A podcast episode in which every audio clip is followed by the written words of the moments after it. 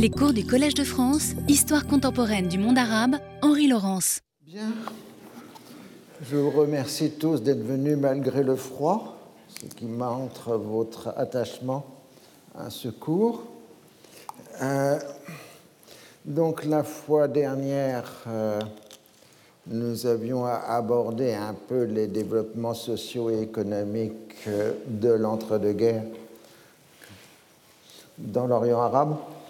Et aujourd'hui, nous commençons par la naissance du pays de l'or noir, puisque c'est en 1939 que Hergé commence sa publication de Tatin au pays de l'or noir, publication qui sera interrompue par la guerre, d'où le fait que la suite n'apparaîtra que dans l'après-guerre, avec l'arrivée à la fois du capitaine Haddock et des sionistes qui n'étaient pas dans, dans, les premières bandes euh, originales. Mais malheureusement, nous ne sommes pas ici dans un cours de tintonologie. Euh, donc, euh, ce qu'il faut voir, c'est l'émergence de l'économie euh, pétrolière. Alors, comme vous le savez, euh, le début de l'économie pétrolière au Proche-Orient date de 1908 en Iran avec l'Anglo-Persian Oil Company, la POC,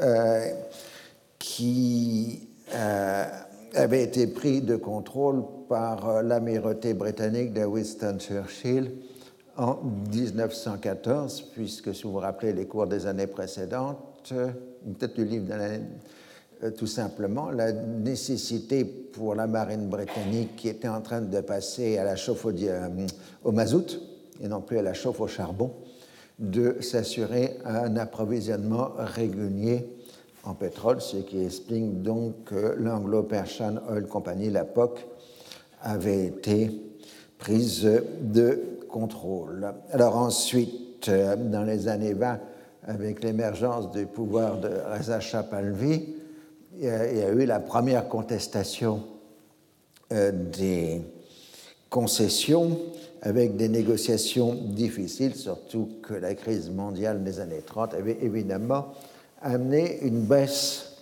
euh, de la demande.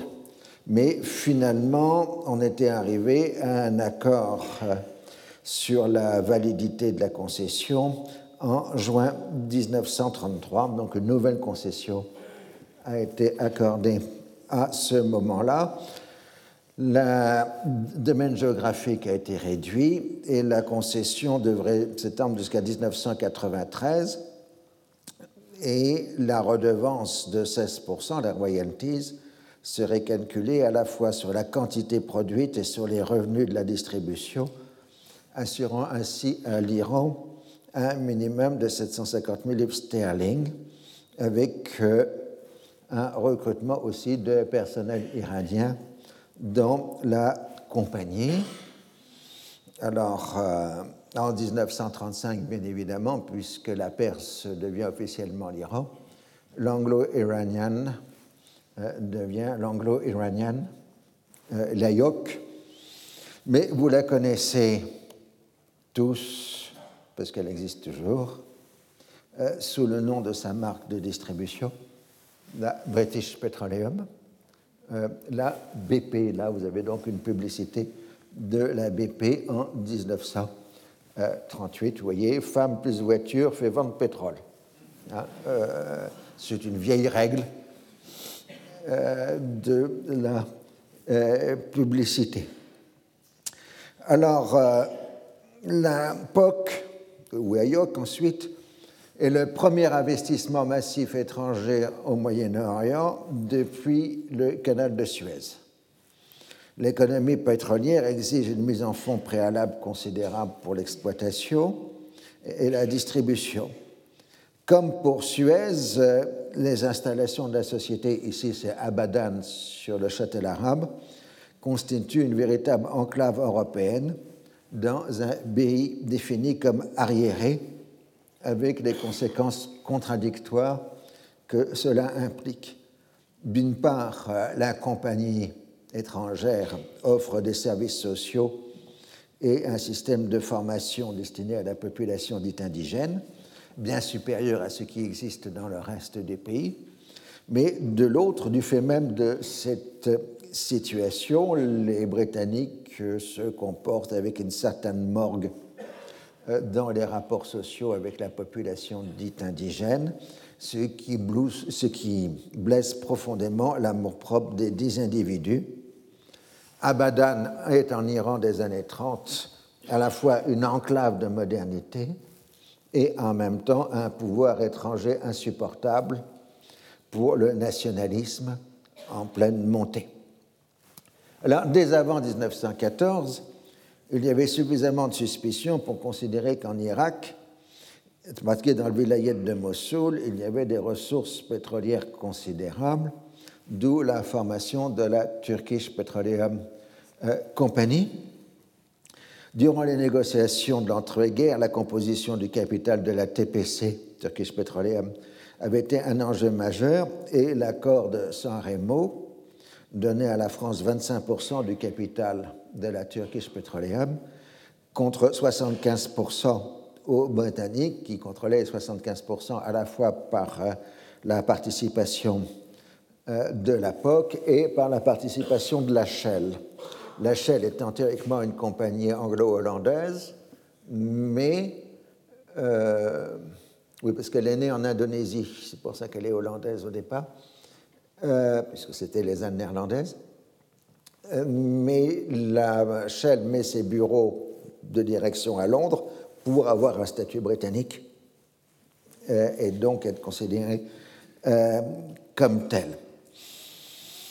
Et euh, donc, les Américains avaient alors protesté en appelant au dogme, au respect de ce qu'on appelle la porte ouverte, l'open door, donc l'interdiction aux autres de se constituer des monopoles à l'extérieur.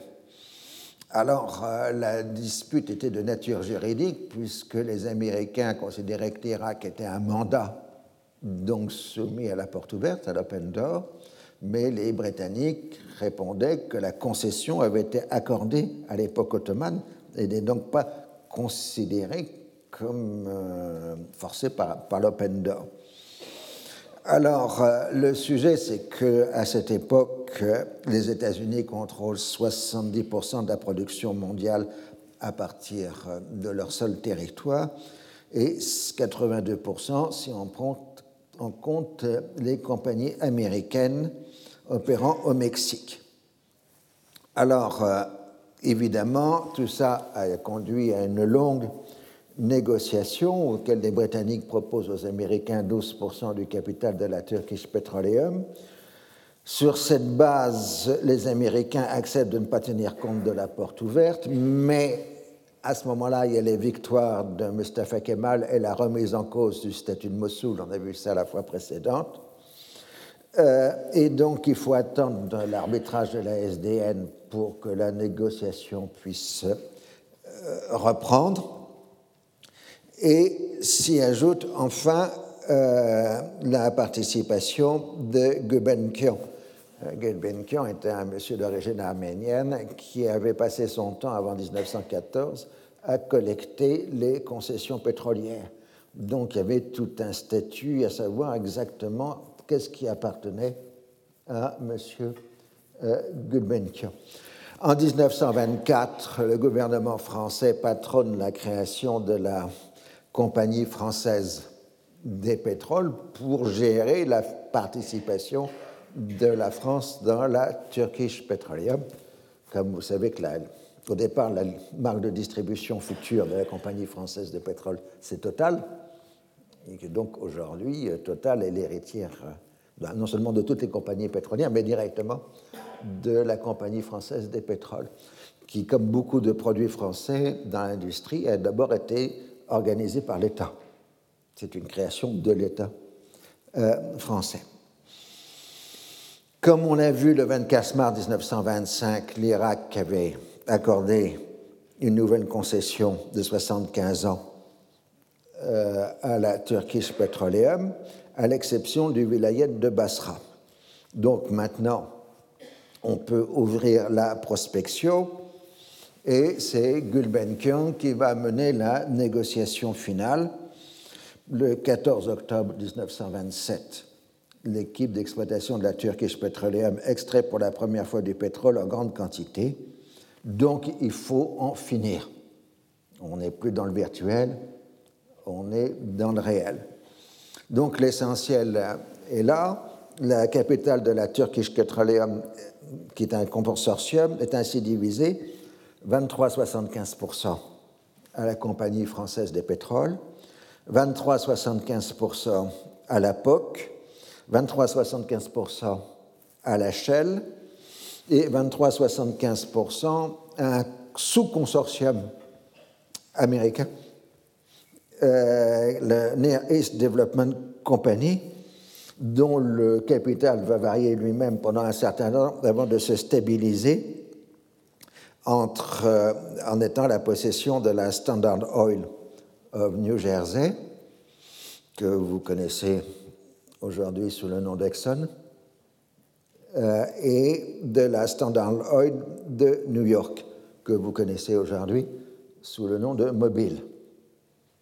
Euh, les Standard Oil étant les héritières du Trust Rockefeller, puisque Rockefeller avait quasiment atteint une position de monopole aux États-Unis au début du XXe siècle, et euh, le gouvernement américain, utilisant la loi antitrust, avait scindé la Standard Oil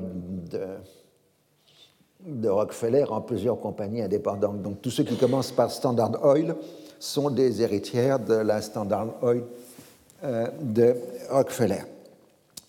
Gulbenkian, le pauvre, lui, ne reçoit que 5% du pétrole de la Turkish Petroleum, d'où son nom célèbre de Monsieur 5%, euh, ce qui quand même été un revenu des plus euh, considérables.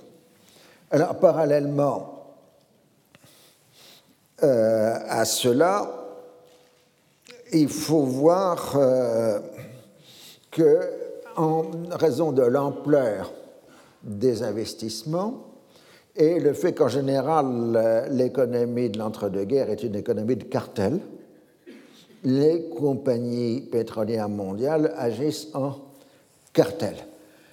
Alors, euh, il y avait une controverse puisque la Turkish Petroleum s'était engagée à l'origine à ne pas prospecter en dehors de l'Empire ottoman. C'était un règlement d'avant 1914. Alors, il s'agissait de savoir où se trouvait l'Empire ottoman. Et évidemment, les compagnies membres euh, discutaient de ce problème sans arriver à une solution. Et finalement, Gulbenkian a pris un crayon rouge et il a tracé une ligne rouge sur la carte du Moyen-Orient.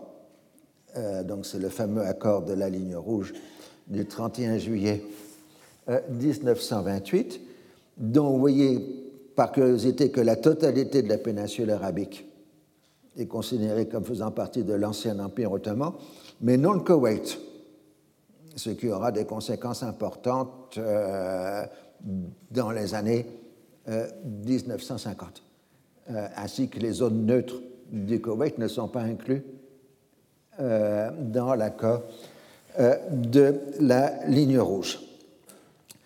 Alors, ce mouvement vous savez, l'économie pétrolière, en général, ce sont des cyclotimiques. La moitié du temps, ils disent qu'il n'y a pas assez de pétrole.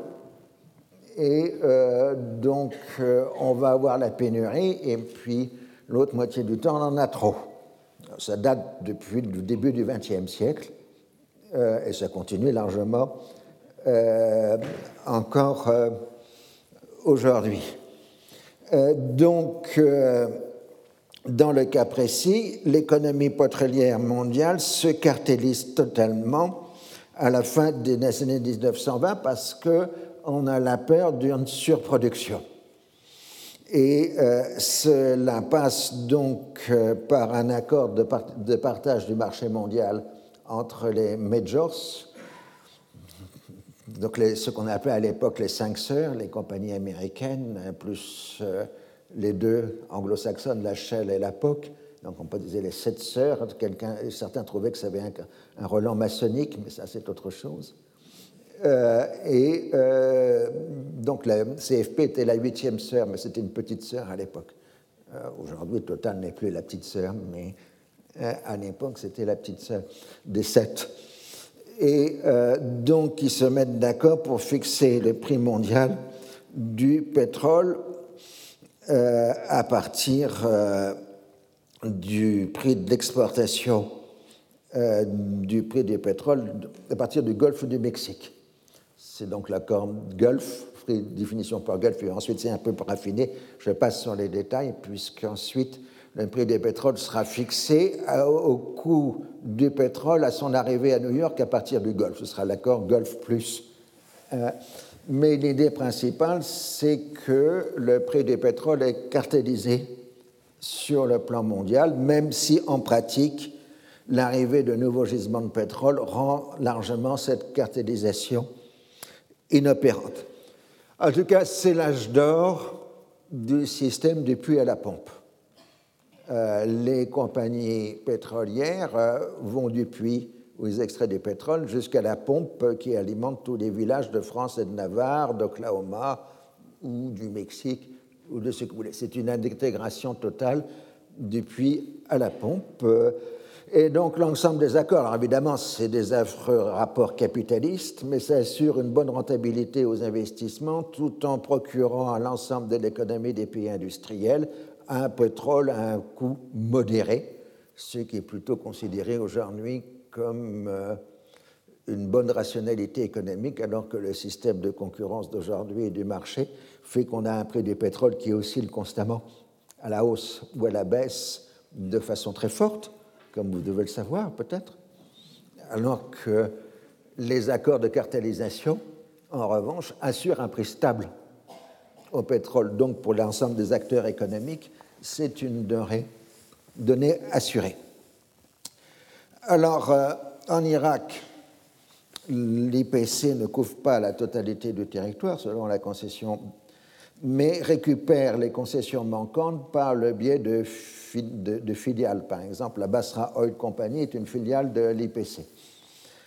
Mais elle fournit que du pétrole brut aux compagnies membres du consortium D'où toute la discussion sur euh, le coût de cession, le prix de cession du pétrole. Euh, étant donné que l'intérêt des membres de l'IPC, c'est d'avoir un prix de cession le plus bas, puisque la royalty est calculée sur le prix de cession. Et donc, évidemment, les Irakiens trouveront un peu saumâtre cette situation. Mais la grande question, c'est que le pétrole, il faut le transporter.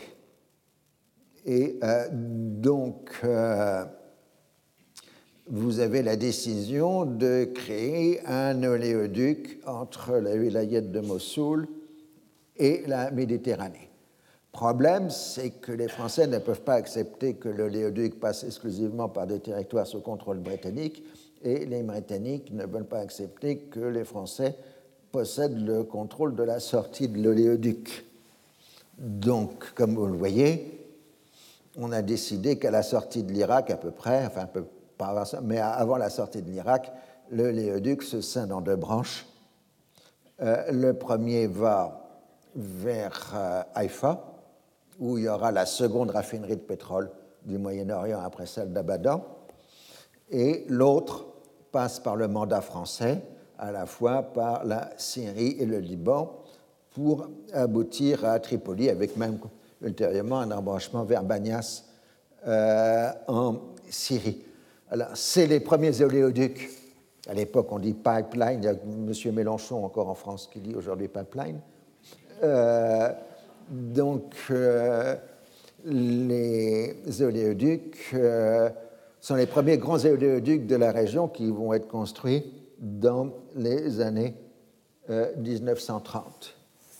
Alors aujourd'hui, il, a cessé complètement d'exister, enfin il n'est plus en exploitation, c'est le, duc de l'EPC, mais vous avez sa trace historique parce que vous avez des tas d'événements historiques, des rencontres, etc., qui se passent au poste H22 ou Y24, qui sont en fait des lignes, des, situations sur l'éoduc qui sont devenues des lieux dits que l'on retrouve dans les archives à, des dates euh, postérieures.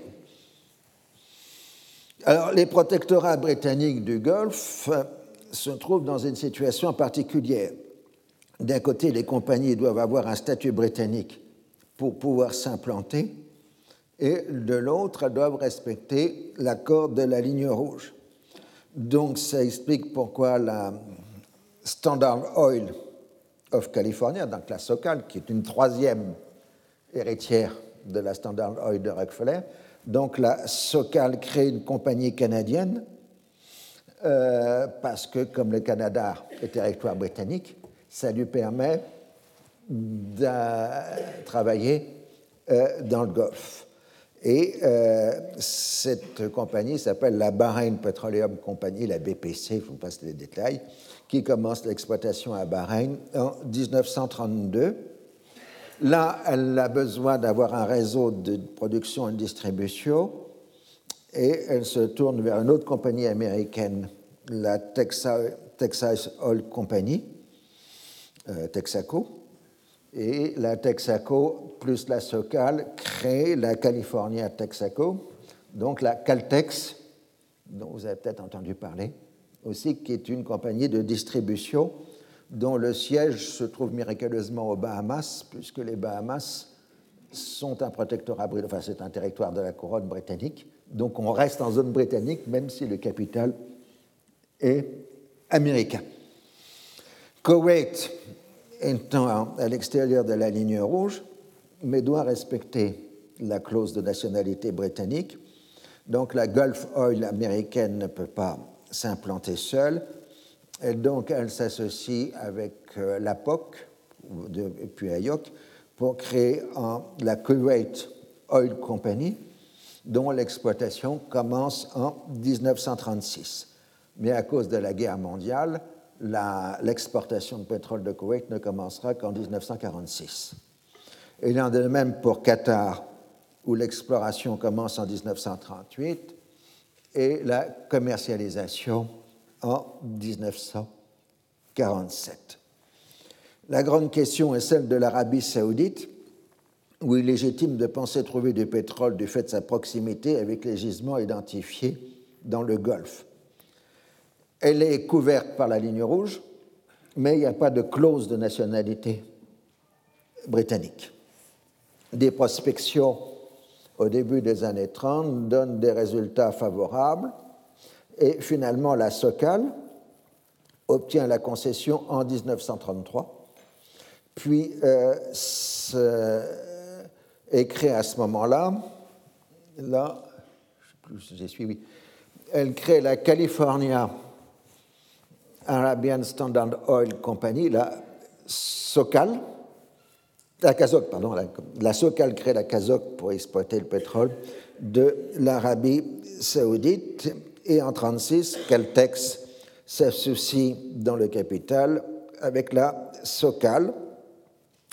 En 1938, le pétrole est découvert et l'exploitation commerciale qui s'était révélée prometteuse doit s'arrêter en 1940.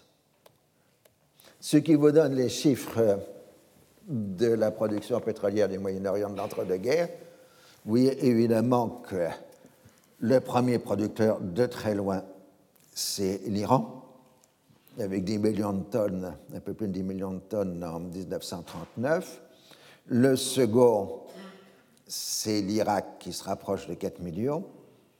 Et Bahreïn, un peu plus d'un million. Les autres productions sont marginal, donc n'a pas besoin d'être noté.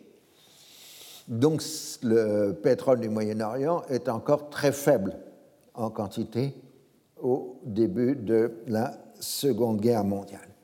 Mais ce qui compte, c'est que l'image du monde arabe maintenant est devenue euh, l'image du pays de l'or noir. Et donc, durant la Seconde Guerre mondiale, le pétrole du Moyen-Orient même s'il ne représente qu'une fraction relativement faible de la production mondiale, deviendra un des enjeux de la Seconde Guerre euh, mondiale. Alors, évidemment, c'est une des raisons, c'est que c'est un pétrole qui est pour l'essentiel exporté. Dans le pétrole, il faut faire la distinction entre État producteur et État exportateur. Les États-Unis sont un pays producteur, mais ils exportent relativement peu, parce qu'ils consomment. Tandis qu'à cette époque-là, évidemment, le pétrole du Moyen-Orient est avant tout un pétrole d'exportation. Alors, euh, l'impact économique dans l'entre-deux-guerres est relativement faible. Les redevances de pétrole couvrent de 10 à 20 du budget irakien. Les pays du Golfe reçoivent des avances sur le revenu futur. Mais en tout cas, ce qui est en train de se passer dans les années 30, c'est qu'on voit une substitution en train de s'opérer. Pendant tout un très long 19e siècle, le Moyen-Orient, c'était la route de l'Inde. À partir des années 30, au moment où la route de l'Inde est en train de s'effacer, euh, c'est les routes du pétrole qui sont en train de prendre le relais. Alors repassons maintenant à la politique avec ce que j'appellerais le tournant de 1929. Mais tenez compte que le Moyen-Orient, il y a beaucoup de tournants et que c'est un parcours extrêmement sinueux. Donc je serai amené à parler régulièrement de, tournants de telle date ou de euh, telle date. Alors, euh, à la fin des années 20, on a l'impression que l'ordre règne au Moyen-Orient une fois la révolte syrienne écrasée par l'armée française. Euh, l'Empire britannique, enfin, il n'y a pas d'Empire britannique au Moyen-Orient, c'est un empire par traité. Le Moyen-Orient ne fait pas partie de l'Empire britannique juridiquement parlant.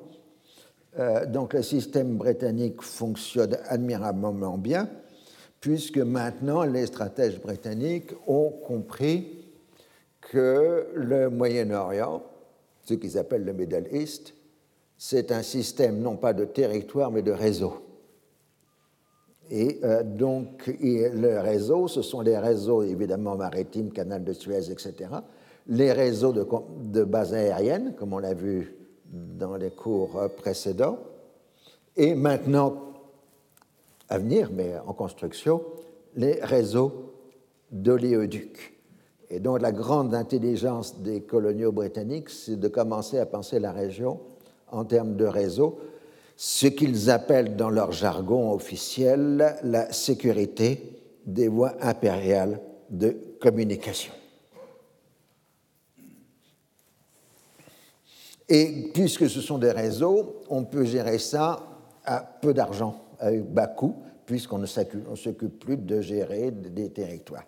Seul problème, c'est qu'on a fait une imbécilité en 1917 d'essayer d'acquérir la Palestine.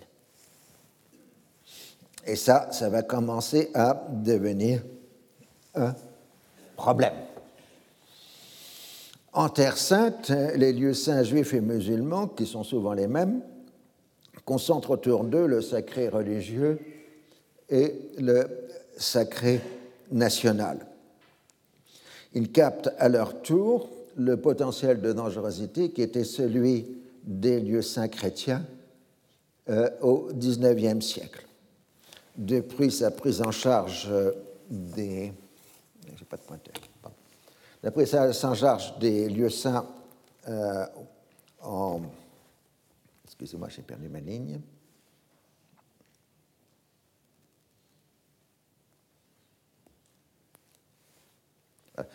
Euh, depuis son entrée en fonction comme mufti de Jérusalem, Rajamin el-Husseini a centré son activité autour euh, de l'esplanade des mosquées à Jérusalem, euh, le Haram el-Sherif.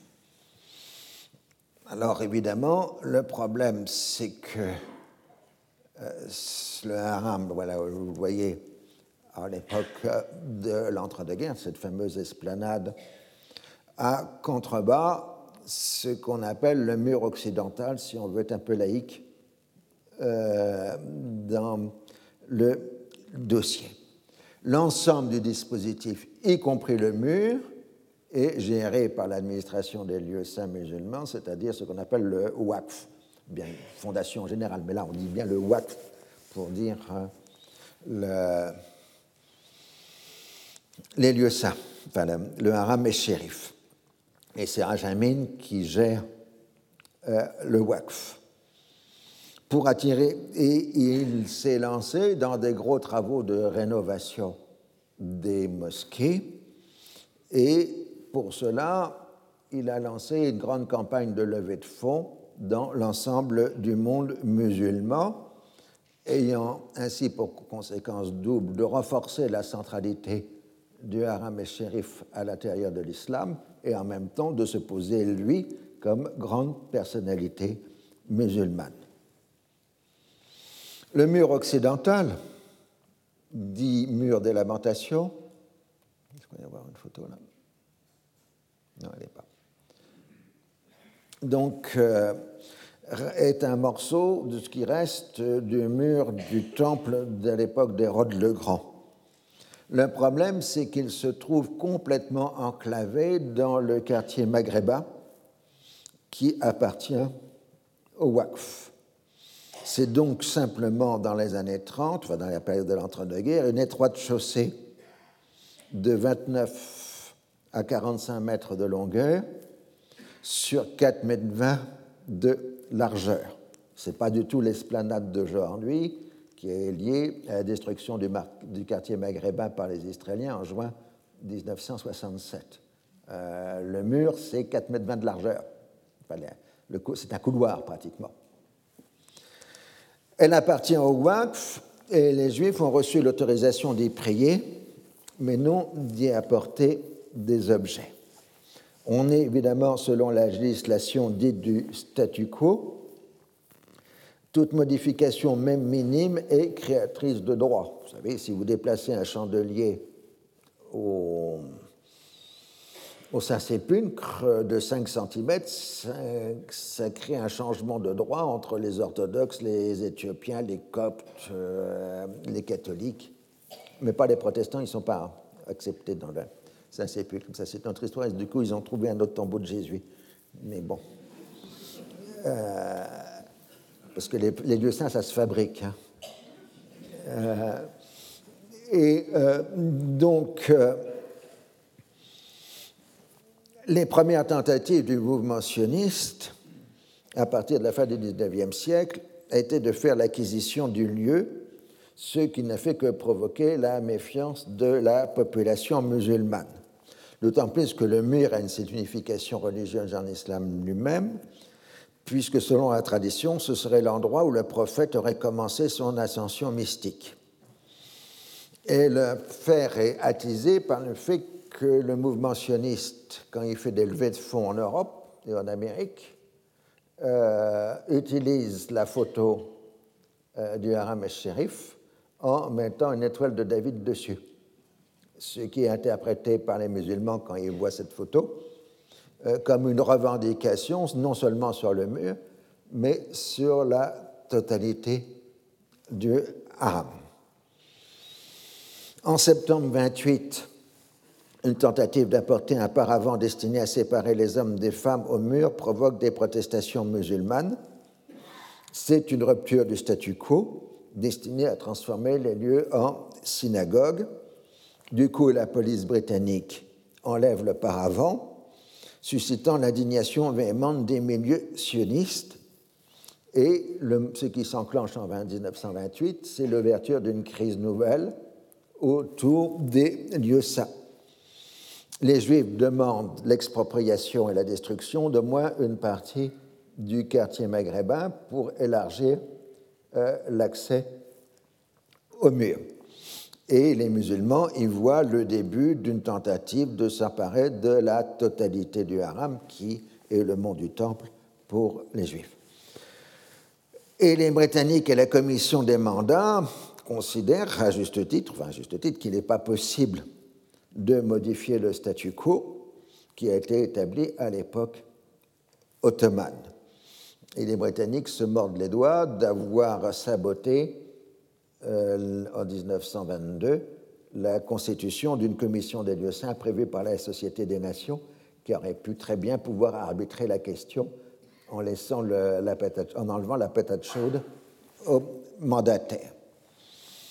Du coup, les premiers mois de 1929 euh, sont l'objet d'une montée de tension sur la définition du statu quo. D'autant plus que les musulmans ne peuvent avoir aucune confiance dans les assurances répétées des sionistes qu'il ne s'agit que de l'accès au mur et pas de la totalité du waqf. Mais les sionistes, eux, ne peuvent pas accepter qu'ils soient au mur par tolérance alors qu'ils sont de droit en Le 16e congrès sioniste qui se tient à Zurich à partir du 28 juillet 1929 a pour objet la constitution de l'agence juive qui réunira sionistes et non sionistes dans le soutien au foyer national. Weizmann cumule les fonctions de président de l'organisation sioniste et de l'agence juive. Donc la direction politique du mouvement sioniste se trouve en Europe à ce moment-là. Et durant le congrès, on rappelle euh, les revendications sur le mur. Le 15 août 1929, à l'occasion de la célébration de la destruction du temple, le mouvement de jeunesse nationaliste juif, le Beta, organise une manifestation politique devant le mur, ce qui est incontestablement une violation du statu quo. Le lendemain, jour de fête commémorant la naissance du prophète, les musulmans détruisent les objets apportés devant le mur. Le 17, les premières violences commencent par des bagarres entre enfants juifs et enfants musulmans à Jérusalem. Et à partir du 18, les rumeurs prennent de l'ampleur dans les deux camps. Il est évoqué un massacre généralisé des juifs par les musulmans ou une prise d'assaut des lieux saints musulmans par les juifs. Les violences éclatent le 23 août 1929. Alors là, vous avez euh, une gravure française du petit journal qui, en gros, renvoie à tous les fantasmes qu'on peut avoir et qui n'a aucune réalité, euh, enfin, aucun rapport avec la réalité en Palestine, euh, parce que les Palestiniens, ils n'étaient pas avec des cimetières et des costumes de bédouins nord-africains. Hein, mais c'est intéressant de voir comment les clichés sont utilisés par la grande presse euh, de l'époque. Donc le 23 août, des paysans musulmans venus pour la prière s'en prennent aux habitants juifs de Jérusalem. Ajamin el appelle au calme, il n'est plus écouté et perd le contrôle de la situation. Les violences d'abord s'étalent sur Jérusalem, les Britanniques reprennent le contrôle de la ville sainte le 24 août mais la violence s'étend au reste du pays, où juifs et arabes s'opposent. À Hébron, l'émeute fait 67 morts juifs, ce qu'on appelle le massacre d'Hébron. L'arrivée de renforts venus d'Égypte permet aux Britanniques de rétablir l'ordre à partir du 28 août. Le bilan officiel est de 135 morts juifs pour 136 arabes, donc des pertes équivalentes en tout cas en nombre euh, des deux côtés, même si on peut considérer qu'une partie des pertes arabes vient de l'action de la police britannique, qui a évidemment tiré sur euh, les émeutiers. L'onde de choc transforme les événements d'une affaire religieuse en affrontement entre sionistes et arabes, puis ensuite en soulèvement anticolonial qui touche l'ensemble du monde musulman.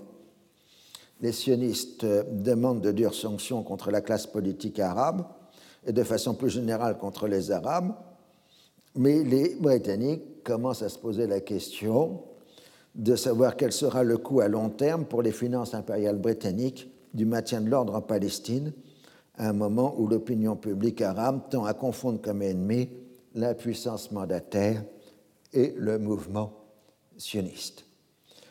Alors, selon la règle en bonne bureaucratie, pour gagner du temps, les Britanniques décident la création d'une commission d'enquête. Ah, ça, c'est une bonne tradition. Et donc, la commission d'enquête dépasse la mission initiale en déposant son rapport en mars 1930, puisque le rapport de la commission d'enquête remet en cause tous les fondements du mandat britannique, puisqu'elle juge que la source originelle des événements est que la Palestine est loin d'être sous-peuplée et qu'il n'existe pas de terre vacante en Palestine. Il convient donc de limiter l'immigration juive et les transferts fonciers afin d'éviter le renouvellement des troubles. Alors évidemment, le rapport de la commission d'enquête provoque des protestations véhémentes du mouvement sioniste et les alliés des sionistes à Londres euh, obtiennent l'annulation des conclusions du rapport de la commission d'enquête. Une délégation arabe dans la venue dans la capitale britannique, il est affirmé qu'il ne pourra jamais avoir une remise en cause de la déclaration de Balfour et donc que jamais la Palestine deviendra indépendante. les événements de 1929 sont essentiels dans l'histoire du XXe siècle, malheureusement, c'est des événements tragiques, parce qu'ils enclenchent le processus d'opposition entre monde juif et monde musulman, euh, qui va avoir des conséquences jusqu'à nos jours. C'est-à-dire ce n'est pas seulement un événement palestinien, ça se répercute dans l'Afrique du Nord française euh, et ainsi de suite. C'est le mécanisme qui entraîne la séparation et l'opposition des deux moments, des deux mondes, mais un moment tragique dans l'histoire puisqu'on est maintenant à trois ans de l'avènement d'Hitler euh, au pouvoir. Alors, euh, si les responsables arabes palestiniens comprennent qu'ils ne se feront jamais le poids par rapport à l'influence des milieux sionistes en Grande-Bretagne et dans les pays occidentaux, le recours ne peut être que mobiliser les opinions publiques arabes et musulmanes pour faire pression sur les Occidentaux. Il faut se chercher des alliés à l'extérieur. Et les premiers alliés des musulmans palestiniens dans cette période sont les musulmans indiens, euh, qui envoie des délégations à Jérusalem apporter le soutien des musulmans indiens euh, à la cause arabe euh, palestinienne. En juin 1931, la Société des Nations dépose à son tour ce rapport sur le statut du mur occidental, ce qu'on oublie toujours de, dire dans les débats d'aujourd'hui. Il y a une décision officielle de la Société des Nations qui définit bien que le mur et le quartier maghrébin appartiennent au WACF, donc euh, qu'ils sont bien des biens musulmans. Il y a droit d'accès pour les juifs pour y prier, mais pas de droit de propriété. Alors, euh, Benjamin el a réussi à convoquer à Jérusalem en décembre 1931 un congrès islamique.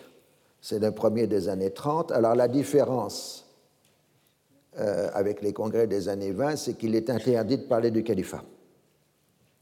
Euh, c'est une question trop brûlante, mais on va parler de Jérusalem. Alors là, vous avez évidemment la délégation, enfin l'ensemble des participants euh, du Congrès islamique de Jérusalem. Euh, pas le temps de vous dire qui est qui, parce que je ne sais pas par cœur, par tous non plus, soyons honnêtes, mais en dehors de Rajamin el-Husseini, vous avez des gens qui constitueront une partie de la classe politique arabe jusqu'aux années 50. On a Chokri el-Kouatli, Riyad el-Sol, etc. Euh, et des Indiens qui sont là. Mais pour la première fois dans ce genre d'événement, vous avez aussi des Maghrébins. Euh, donc c'est une ouverture euh, sur le monde colonial français. Alors, euh, on condamne globalement le colonialisme, aussi bien de celui des Français au Maroc que celui des Soviétiques en Asie centrale. Mais en marge du Congrès, les délégués arabes se réunissent entre eux Et ce sont tous des vieux copains parce qu'ils ont tous participé au mouvement Al-Fatat, les jeunes Arabes, euh, avant 1914 et à l'époque du royaume arabe de Damas, Rajamine comme les autres. Et euh, c'est dans les délibérations du sous-congrès arabe qu'est constitué ce qui peut être considéré comme la première charte du nationalisme arabe. Un, les pays arabes forment une unité complète et indivisible. La nation arabe n'approuve et ne reconnaît pas les divisions territoriales qui ont été effectuées dans ces pays. Les efforts des pays musulmans doivent tendre vers un seul but, l'indépendance complète dans l'unité arabe et la lutte contre toute manifestation qui en limiterait l'activité en favorisant des dissensions locales. La colonisation sur toutes ses formes, de quelque nature qu'elle soit, étant en contradiction avec la dignité des Arabes et les buts qui poursuivent, la nation arabe rejette la colonisation et luttera contre elle de toutes ses forces. Les délégués se sont engagés sur la foi du serment d'exécuter ce programme dans leurs pays respectifs et de sacrifier, si besoin était, leur corps et leurs biens pour en obtenir la réalisation. Comme des Maghrébins participent maintenant au Congrès, on n'est plus dans un monde arabe qui s'arrêtait aux frontières du Sinaï, mais un monde arabe qui, pour la première fois, commence à s'étendre jusqu'à l'Atlantique. C'est pour ça que le congrès arabe, enfin le congrès de Jérusalem et le sous-congrès arabe qui l'accompagne sont des dates absolument essentielles. On a maintenant un nationalisme arabe qui a atteint un stade de maturation élevé, avec un corps doctrinal qu'il n'avait pas en 1914. Il y a maintenant des théoriciens du nationalisme qui ont écrit, qui ont défini qu'est-ce qu'être arabe, quel est le programme politique de l'arabisme. Et évidemment, on est dans le monde des communications modernes, donc euh, il est beaucoup plus facile d'étendre l'action de propagande jusqu'au Maroc. Et à partir du congrès de décembre 31, va se constituer des sortes de réseaux de nationalistes arabes s'étendant à un ensemble de pays et étant pour le moins en communication régulière les uns avec les autres. Mais ce mouvement est encore divisé entre partisans et adversaires des Hachémites, mais en 31, la division est un peu superficielle parce que Faisal on l'a vu la fois précédente, a un tel aura à cette période, l'Irak va devenir indépendant, euh, que euh, tout le monde se reconnaît dans la personnalité du roi Faisal euh, d'Irak. D'ailleurs, Faisal n'a jamais abandonné ses ambitions arabes et a sondé plusieurs fois les autorités françaises sur la possibilité d'élever un prince de sa famille au trône de Syrie. Mais déjà, euh, les nationalistes syriens se montrent pas très chauds, parce que finalement, ils trouvent que c'est tout à fait sympathique d'avoir une république, euh, puisque quand on a une république, on n'a pas droit, donc on peut éventuellement accéder au poste suprême, euh, ce qui est plus gênant quand il y a une monarchie. Hein. donc le républicanisme français prend racine en Syrie. Mais on l'a vu, Faisal, par ailleurs, fait des bons, une politique de bon voisinage avec la Turquie, l'Iran, et il va même jusqu'à proposer aux Britanniques un grand État arabe unifié comprenant la Palestine, avec libre accès pour l'immigration juive à partir du moment où les Juifs acceptent la souveraineté arabe. Alors, euh, L'étape suivante par les congressistes, c'est de tenir un grand congrès arabe, cette fois-ci en Irak. Les partisans de l'Arabie saoudite, évidemment, s'opposent à la tenue du congrès en Irak, mais la mort de Faisal en septembre 1933 met la fin au projet. De plus, maintenant, il y a deux projets unitaires arabes qui commencent à s'opposer. Celui du croissant fertile, expression inventée par des archéologues européens, euh, évoque une union entre l'Irak, la Syrie, éventuellement la Palestine et la Transjordanie, et celui de Grande Syrie, et la reprise par l'émir Abdallah de son projet initial d'une couronne qui regrouperait l'ensemble des territoires syriens. en arabe, on dit Bilad sham c'est plus clair, c'est le pays de Damas, euh, qui est traduit habituellement par Grande Syrie dans les langues occidentales. Donc déjà dans les Hachémites, on a l'ambition des Hachémites d'Irak de faire le croissant fertile et l'ambition d'Abdallah de Transjordanie de faire la grande Syrie. Ce qui nous amène à la question de l'avenir de la Syrie ou des États du Levant de façon plus générale. C'est Henri Ponceau, PONSOT, qui a succédé à Jovenel comme haut commissaire au Levant. C'est un diplomate de carrière, le premier des, dans la lignée des hauts commissaires, puisque les premiers hauts commissaires, vous le rappelez, étaient des militaires. Jovenel était un politique, et maintenant on a un diplomate. Alors, en bon diplomate, il a d'abord travaillé dans l'ambiguïté euh, face au fait que les nationalistes syriens se sont regroupés dans un nouveau mouvement politique qu'on appelle le bloc national et attendent des Français qu'ils suivent le modèle irakien. Et euh, donc, si vous voulez, le reste de l'histoire du mandat français va être euh, défini par cette question du traité et du modèle irakien euh, qui doit être sévi. Mais pour que on puisse accéder au, pétrole, au modèle irakien, il faut qu'il y ait une constitution syrienne. le Liban a une constitution, un parlement depuis 1926, mais ce n'est pas le cas en Syrie. Donc Ponceau fait tenir en Syrie des élections en avril 1928, en ayant bien fait travailler l'administration pour faire voter bien les populations comme il se doit. Euh, mais malgré tout, les nationalistes, même s'ils n'ont pas la majorité, ont une capacité de dominer l'Assemblée syrienne. Et donc, il faut une bonne constitution nationaliste arabe, à grande exaspération des Français, puisque le projet de constitution des nationalistes énonce l'unité indivisible de la Syrie, du Liban, de la Palestine et de la Transjordanie, avec exigence de transfert immédiat de toutes les compétences mandataires aux autorités syriennes.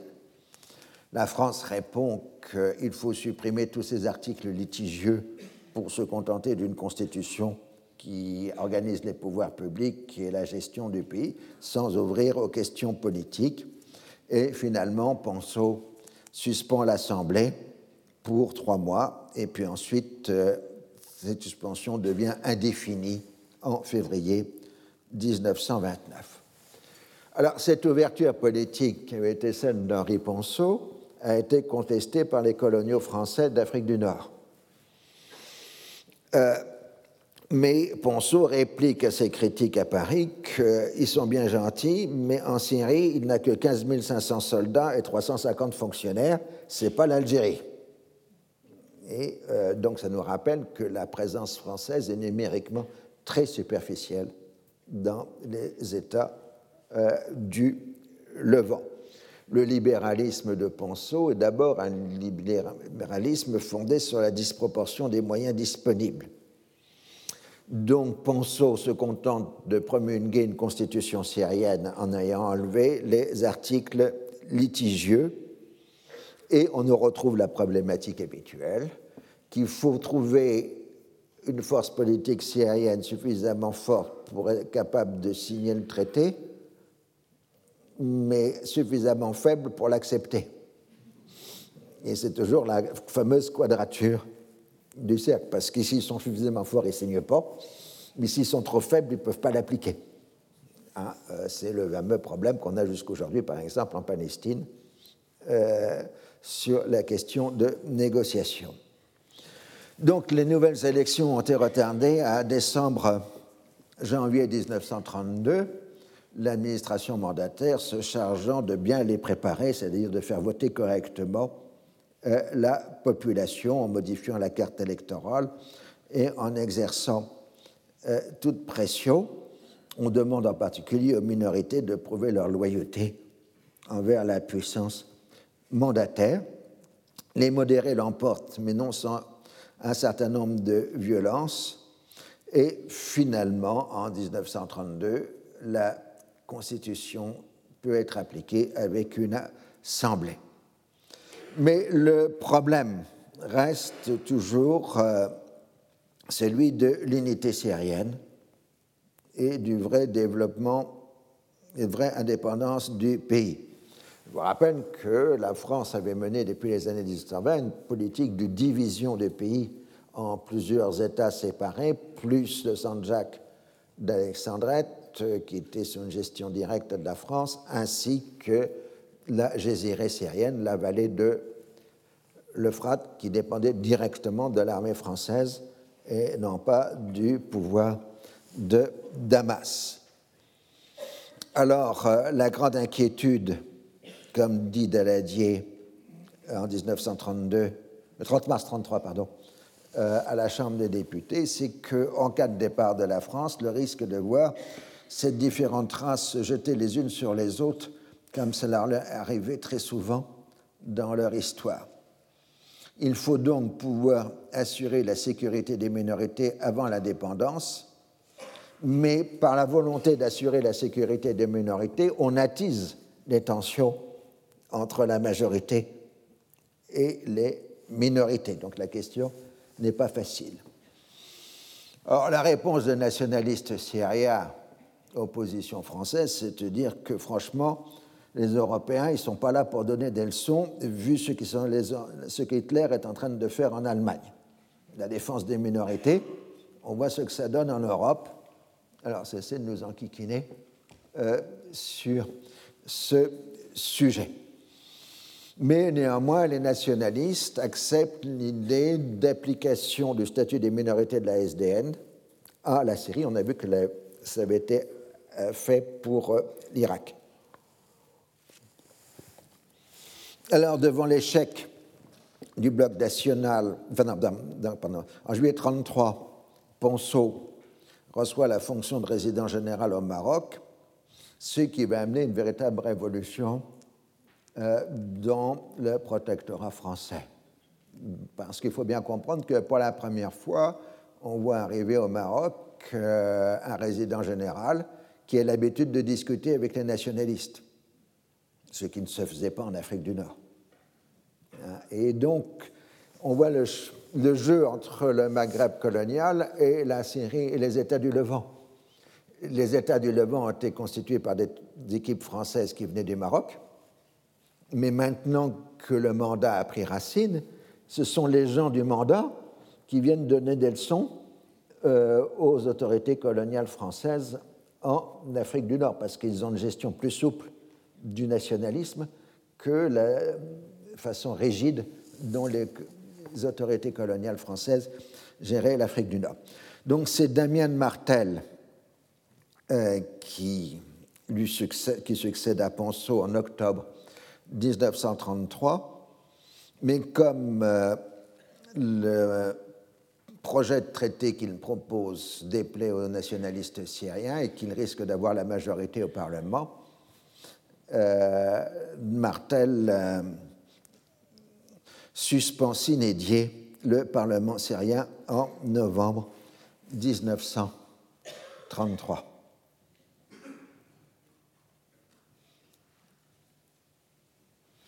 Alors, euh, devant l'échec politique du bloc national d'arriver à un accord avec la France, et avec l'arrivée des jeunes qui ont été issus des consignes venues du Congrès de Jérusalem, on voit apparaître un nouveau mouvement à côté du bloc national, c'est la Ligue d'action nationale, al-Amal Kaoumi, dont le projet unitaire s'étend à l'ensemble du Proche-Orient la Ligue d'action nationale réunit toute la nouvelle génération beaucoup plus radicale, beaucoup plus nationaliste arabe, mais qui va poser un problème supplémentaire, c'est qu'idéologiquement, la nouvelle génération rejette les frontières issues de 1920.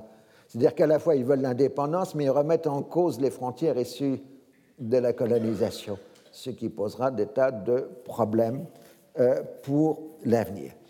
Cette génération est aussi profondément anti-sioniste, ce qui me remet, commence à créer des dangers pour la communauté juive syrienne. Il s'oppose à la réinstallation des Assyro-Chaldéens fuyant l'Irak dans la Jésirée syrienne. Alors, angoisse, mais vous attendrez la cours suivant pour avoir la suite des événements. Un peu de suspense euh, comme il se doit. Bien, donc, euh, la fois précédente, euh, on avait, dans le dossier syrien, vu la montée d'un mouvement plus radical de jeunes à travers la Ligue d'action nationale, qui sera en quelque sorte la matrice d'où sortiront plus tard les partis basses et, autres nationalistes arabes après la Seconde Guerre mondiale. Mais en même temps, c'est encore le grand parti des notables, le bloc national, qui domine la scène politique euh, syrienne. Et en janvier 1936, la Ligue nationale, enfin, le, bloc national lance une épreuve de force euh, contre les autorités mandataires en lançant la grève générale avec pour première exigence la restauration de la vie parlementaire et constitutionnelle en Syrie. L'autorité mandataire, évidemment, proclame la loi martiale, mais pense que de toute façon, il faut devoir négocier. Et le 2 mars 1936, une formule de compromis est acquise. Une délégation syrienne viendra discuter à Paris avec le gouvernement français le contenu d'un traité qui accordera aux Syriens des droits au moins équivalents à ceux accordés au gouvernement irakien par le traité anglo-irakien et la vie parlementaire sera rétablie. Donc vous notez que le principe d'une négociation et d'un traité est antérieur à l'élection du Front, du Front populaire euh, en France, parce qu'on a tendance de dire le Front populaire accorde. Non, la décision elle est prise avant les élections euh, françaises. Alors au Liban, la vie politique est beaucoup plus calme, euh, puisque finalement c'est un groupe de notables qui gère l'ensemble de la vie politique libanaise sous mandat français. Et euh, on a donc une caractéristique habituelle. D'abord, euh, il y a quand même le fait fondamental que la bourgeoisie mercantile de Beyrouth se rapproche des notables traditionnels de la montagne libanaise, amorçant donc la fusion entre les bourgeois du littoral et les chefs de la montagne. De l'autre, la rivalité entre notables d'une même confession conduit ces dix notables à faire des alliances avec des notables des autres confessions. Et euh, donc les coalitions de factions permettent paradoxalement de créer une sorte d'unité euh, libanaise. Et surtout, euh, alors qu'au XIXe siècle, la vie politique de la montagne avait été définie par l'opposition entre maronites et druzes, Maintenant, il est clairement l'opposition entre maronites et sunnites, mais à travers aussi ces alliances de factions. En octobre 1927, pour faire des économies, on abolit le Sénat libanais, et depuis, en particulier ces derniers temps, on, on demande de plus en plus au Liban la possibilité de restaurer ce Sénat prévu par la Constitution 1926 et aboli en 1927. De même, la Constitution est révisée en octobre 27. Enfin voilà, c'est pour des questions d'économie. Le problème, c'est qui est déjà caractéristique à l'époque et encore aujourd'hui, c'est que l'économie libanaise fonctionne largement sur l'argent de la diaspora libanaise qui envoie des fonds à la mère patrie. Et la crise économique mondiale entraîne nécessairement, inévitablement, une réduction de l'envoi des fonds au Liban qui se répercute par une baisse des ressources fiscales qui euh, conduit à des réductions euh, budgétaires. Et déjà que des économies budgétaires, ce n'est pas facile à faire dans un pays unitaire, mais dans un pays confessionnel, c'est encore pire. D'autant plus que le rattrapage des musulmans se fait largement, on l'a vu dans la fois précédente, par le recours au système de l'État. Les musulmans, les chrétiens envoient leurs élèves, leurs enfants dans les écoles privées, les musulmans dans les, dans les écoles d'État. Or, les réductions budgétaires touchent les écoles d'État. Donc, les musulmans protestent en disant les chrétiens nous empêchent de. Euh, donc, euh, ça fait une tension sur euh, l'impact, disons, défracté entre communautés du rôle de, des services apportés par l'État. En plus, le bloc national syrien continue à revendiquer le Liban au nom de l'unité syrienne. Alors à la fois, c'est le projet de rétablir une unité syrienne, mais aussi de façon plus concrète, et ça c'est un axe jusqu'à aujourd'hui de la politique syrienne, c'est la crainte de Maïsaloun. Euh, les Français ont pris Damas en passant par euh, la Beka, et donc en battant à Maïsaloun les troupes syriennes. Il faut éviter un nouveau Maïsaloun, donc il faut s'arranger pour qu'au minimum aucun danger pour la Syrie puisse venir du territoire libanais. Alors ça, ça s'exprime clairement dans les années 30, mais ça dure jusqu'à aujourd'hui. C'est ce que j'appelle le concept, la peur de Maïsaloun, le complexe de Maïsaloun, qui a toujours été celui de la classe politique syrienne depuis 1920. Alors l'autre question, c'est que certains chrétiens libanais trouvent qu'en effet, il y a trop de musulmans au Liban et qui sont prêts à rétrocéder à la Syrie une partie du territoire libanais si elle est peuplée, ces, territoires sont peuplés de musulmans. Ça peut être soit le Jabal Amel, au sud de ce qu'on appelle le Liban Sud, euh, soit la région de Tripoli, au nord, soit les deux. Euh, donc cela provoque aussi une certaine instabilité sur la teinture même du territoire libanais, d'autant plus que certains chrétiens ont le sentiment de plus en plus que les chrétiens risquent de devenir une minorité au Liban, et donc ils développent un discours dans la fin des années 30 qu'on appellera le foyer national chrétien. Le Liban est le foyer national chrétien comme la Palestine est le foyer national juif. Ceci évidemment aura des conséquences pour l'avenir. Alors, euh, les élections de 32, présidentielles de 32 ont été tellement confuses que Ponceau a suspendu en le 9 mai 1932 la constitution libanaise et établi un régime provisoire qui, comme en bon système français, tend à durer, puisque Damien Martel ne rétablit pas la constitution libanaise. Mais néanmoins, les élections de janvier 1934 marquent une étape importante puisqu'on abolit la loi électorale ottomane, qui était une loi électorale à deux degrés, pour accepter euh, un vote euh, direct par, par euh, scrutin de liste dans un pays divisé à plusieurs circonscriptions. Le but étant d'assurer une majorité de députés chrétiens et ça ne fait qu'exacerber la lutte des factions. Et finalement, les Français laissent les Libanais choisir librement leur président.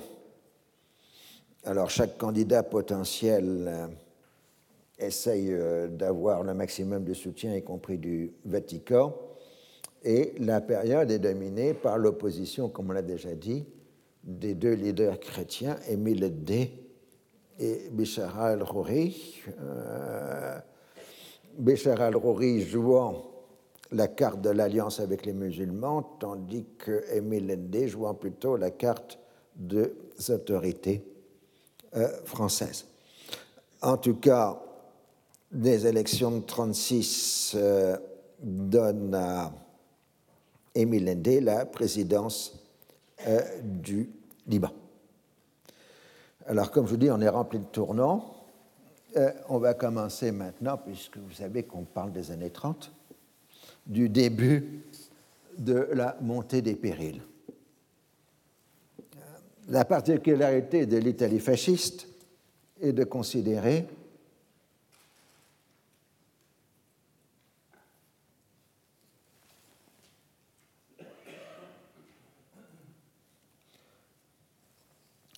donc euh, l'impérialisme comme une loi éternelle et immuable de la vie. Ce n'est pas un gros mot pour les fascistes, c'est une très bonne chose, l'impérialisme.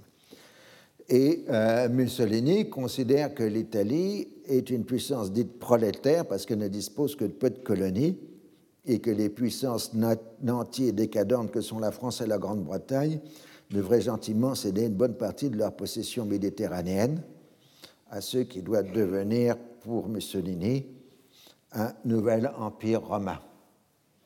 Dans les années 20, euh, l'Italie fasciste s'est concentrée sur la conquête véritable de la Libye, ce qui lui a valu une très grande impopularité dans le monde musulman du fait de la brutalité de la conquête italienne de la Libye qui a fait des milliers de morts. Et euh, ensuite, l'Italie a cherché à partir de l'Érythrée qu'elle contrôle euh, d'avoir une politique en mer Rouge en essayant de jouer alternativement sur le Yémen et euh, sur euh, l'Arabie saoudite, ce qui évidemment a exaspéré les Anglais. Mais ça n'a pas donné grande chose. Donc, ce qui domine évidemment toujours au début des années 30, c'est la Grande-Bretagne. On est toujours dans le moment britannique. En dépit de l'indépendance théorique, le haut commissaire britannique en Égypte reste le meneur du jeu, d'un jeu politique triangulaire, opposant en Égypte le palais, maintenant le roi Fouad, associé au parti dit minoritaire, et le Waft euh, de Sard Zarlol, et puis après la mort de Sard Zarlol, père de la nation, de son successeur, euh, Nahas Pacha. Alors, euh, la revendication permanente de l'Égypte, c'est non seulement la vraie indépendance, mais aussi l'intégration du Soudan à l'Égypte, puisque officiellement c'est un condominium anglo-égyptien. Tandis que les Britanniques, eux, veulent un traité préservant les intérêts britanniques, avec toujours la règle, s'il faut que le partenaire soit fort pour imposer le traité, mais pas trop faible euh, non plus. Donc c'est toujours la même question. Et euh, donc, les tentatives de négocier avec le WAFT à chaque fois que le WAFT était au pouvoir ont échoué. Alors, on peut avoir des partis minoritaires qui sont prêts à négocier, mais ils ne peuvent pas vendre la marchandise. Alors, euh, l'indépendance, l'Égypte indépendante et libérale vit toujours donc sur une protection britannique de fait. La nouveauté de la période, sous le proconsulat du haut commissaire britannique Lord Lloyd, 1925-1929, c'est que les Britanniques découvrent la culture. Euh, et Lord Lloyd est le premier à lancer une politique culturelle agressive en Égypte contre la présence culturelle française. Donc le champ de bataille, en particulier la nouvelle université égyptienne du Caire, euh, celle qu'on appelle aujourd'hui l'université du Caire, mais qu'à l'époque on appelle l'université du roi Fouad, euh, l'équivalent de la Sorbonne, si vous voulez, et, parce qu'elle est constituée sur le modèle de la Sorbonne française. Euh, et donc, euh, une bonne partie des cours de l'Université du Caire est en français, et Lloyd veut chasser le français pour imposer l'anglais à l'Université du Caire. Mais le véritable gagnant de la lutte des langues entre le français et l'anglais, c'est l'arabe, qui progresse constamment, aussi bien dans les structures d'enseignement que dans les sociétés savantes, dans la culture en euh, général. La scolarisation qui s'accroît en Égypte accélère l'arabisation euh, de l'Égypte par rapport à la période précédente où l'Égypte était plutôt dans une situation levantine, où le français était la langue assez presque dominante dans l'enseignement euh, secondaire. Alors, euh, après, quand Lloyd sera chassé par les travaillistes britanniques en 1929, euh, il arrivera à convaincre, ce qui est difficile à faire, les Britanniques de la nécessité d'avoir une politique culturelle. Et c'est alors Lloyd qu'on devra en 1934 la création du British Council. Euh, donc pour la première fois, les Anglais se mettent à avoir une politique d'influence culturelle, alors que les alliances françaises sont bien installées déjà euh, depuis très longtemps et Lord Lloyd sera dirigeant de la, dirigera le British Council de 1937 à 1941. Il fera un bref retour en politique parce que c'est un ami de Churchill, mais il mourra très rapidement pour des raisons de mauvaise santé. Alors, euh, comme vous le savez, la grande crise, la crise mondiale, la grande dépression est très rapidement devenue une crise de change euh, c'est-à-dire euh, que tout simplement les échanges mondiaux se sont effondrés parce que chaque pays a levé des barrières protectionnistes et qu'on n'a plus de monnaie d'échange au sens littéral du terme. Donc le Moyen-Orient est conduit à se diviser en zones monétaires de fait et de droit, c'est-à-dire une zone franc dans les États du Levant et une zone sterling pour le reste de la région. Mais en même temps, les Français comme les Britanniques acceptent l'accroissement de la protection douanière des nouveaux États du Proche-Orient. Donc on va avoir le paradoxe que la montée du protectionnisme douanier va briser les échanges régionaux au Moyen-Orient. Par exemple, la levée des, la montée du protectionnisme sur le savon en Égypte interdit l'exportation de savon de Naplouse en Égypte. Du coup, paradoxalement, la volonté de s'industrialiser va renforcer les échanges nord-sud à travers les zones monétaires au détriment des échanges internes à la région moyen-orientale. On pense toujours que le découpage, la création des nouveaux États a joué, mais c'est surtout le fait que de plus en plus les nouveaux États, et volontairement de la part des élites qui les contrôlent, jouent la carte des échanges nord-sud et non pas des échanges sud-sud pour utiliser le langage euh, d'aujourd'hui. Alors, euh, dès 1932, l'immigration juive en Palestine, aussi bien légale qu'illégale, a considérablement augmenté avec une importante composante de classe moyenne qui apporte des capitaux, euh, puisque l'immigration juive en Palestine était fixée selon le principe de la capacité économique d'absorption. Donc, ceux qui étaient sur les visas dits ouvriers ne pouvaient venir que s'il y avait des potentialités d'emploi pour eux. Tandis que ceux qui amenaient des capitaux de l'ordre de 1000 livres sterling euh, avaient automatiquement le visa d'entrée. Et du coup, comme euh, dès 32, c'est-à-dire dès avant l'arrivée d'Hitler au pouvoir, l'immigration juive va augmenter, mais avec beaucoup d'immigrants dits capitalistes. Mais du coup, l'argent des immigrants dits capitalistes permet de créer de nouveaux visas qui sont, eux, ouvriers. Vous voyez la logique euh, du système. Alors tout ça va s'accélérer après l'avènement d'Hitler au pouvoir le 30 janvier 1933. Et le monde juif va se trouver divisé sur la conduite à tenir devant les premières violences antisémites du régime nazi. Les activistes, en particulier aux États-Unis, appellent à un boycott des produits allemands, ce qui, à une époque de réduction des échanges, est une arme particulièrement redoutable. Les responsables nazis sont particulièrement inquiets du fait de la précarité de leur pouvoir en Allemagne. L'Allemagne de 1933 n'a que des réserves de change extrêmement faibles. Et une diminution des échanges pourrait conduire à la fin des importations des matières premières vitales pour l'économie allemande.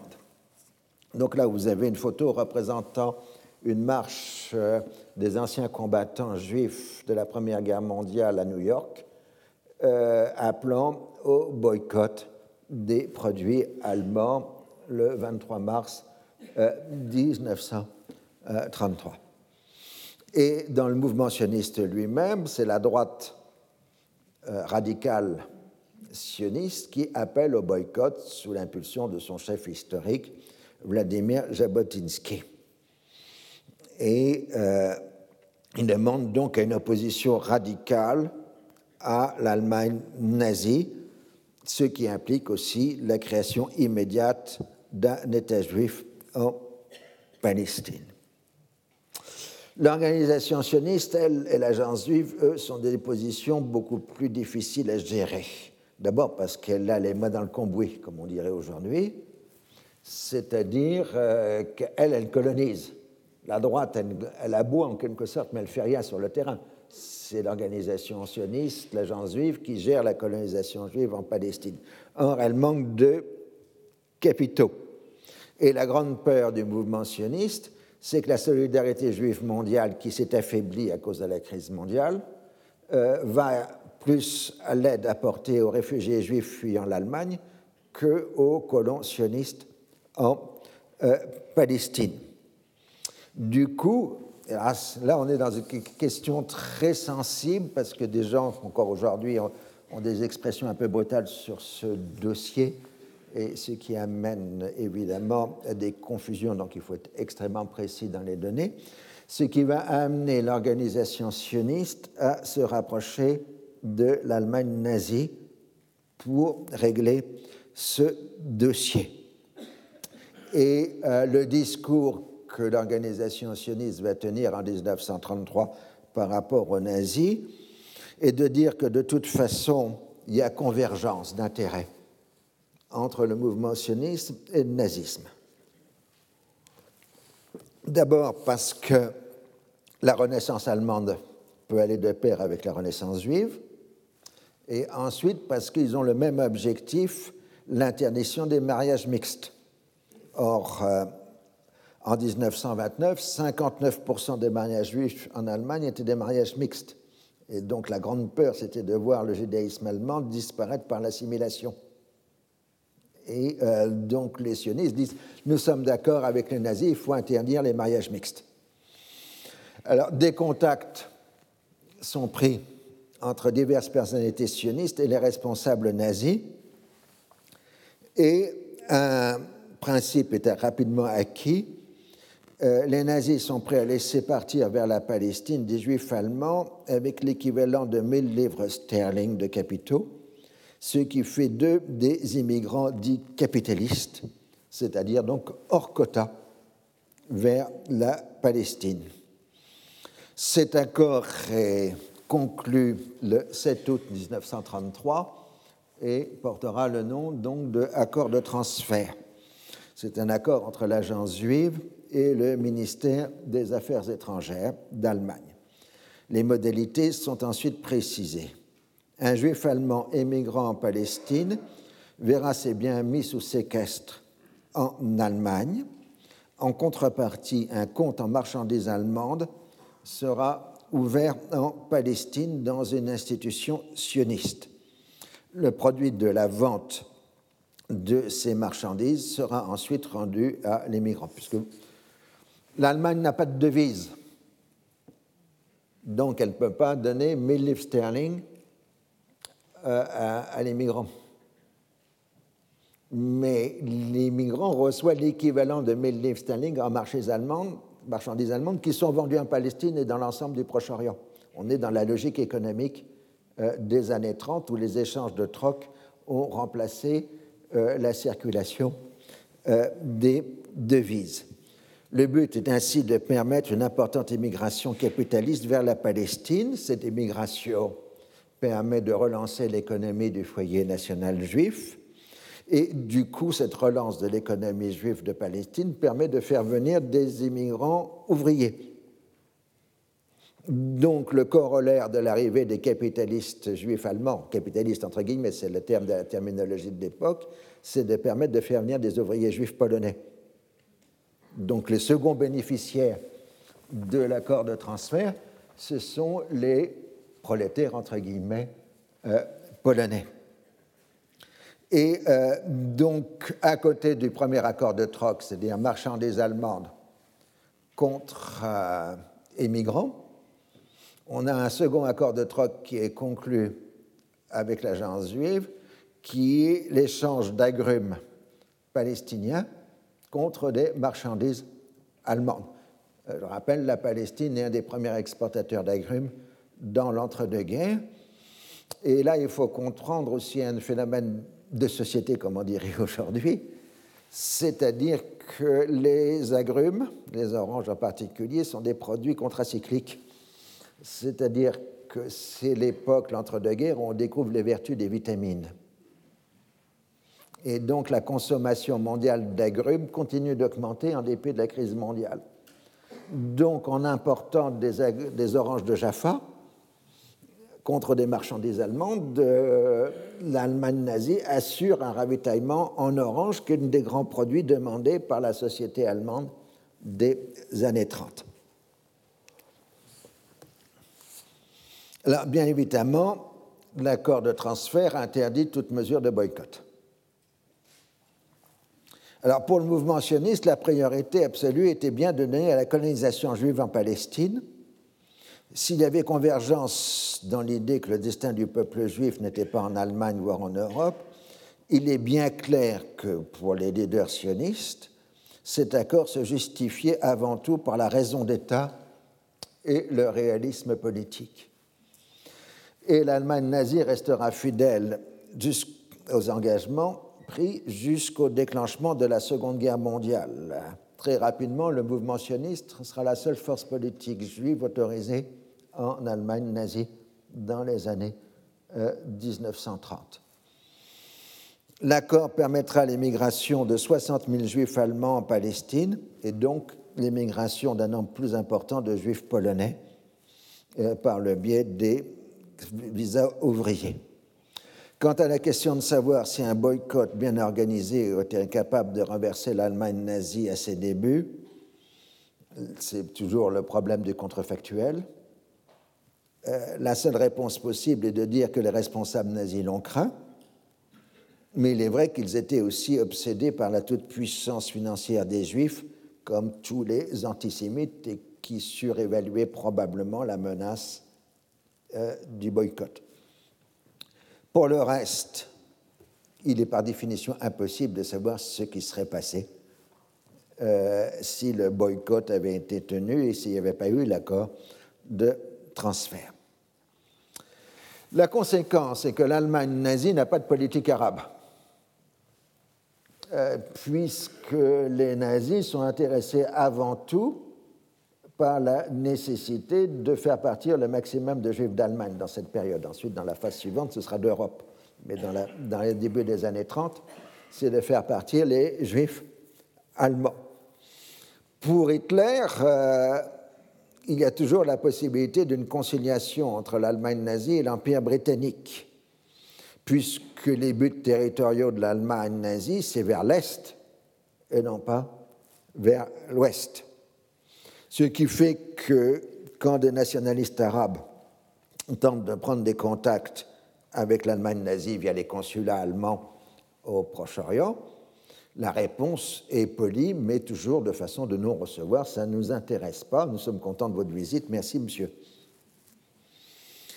Alors, les Arabes, eux, se méfient de l'Italie fasciste, euh, du fait de l'expérience libyenne.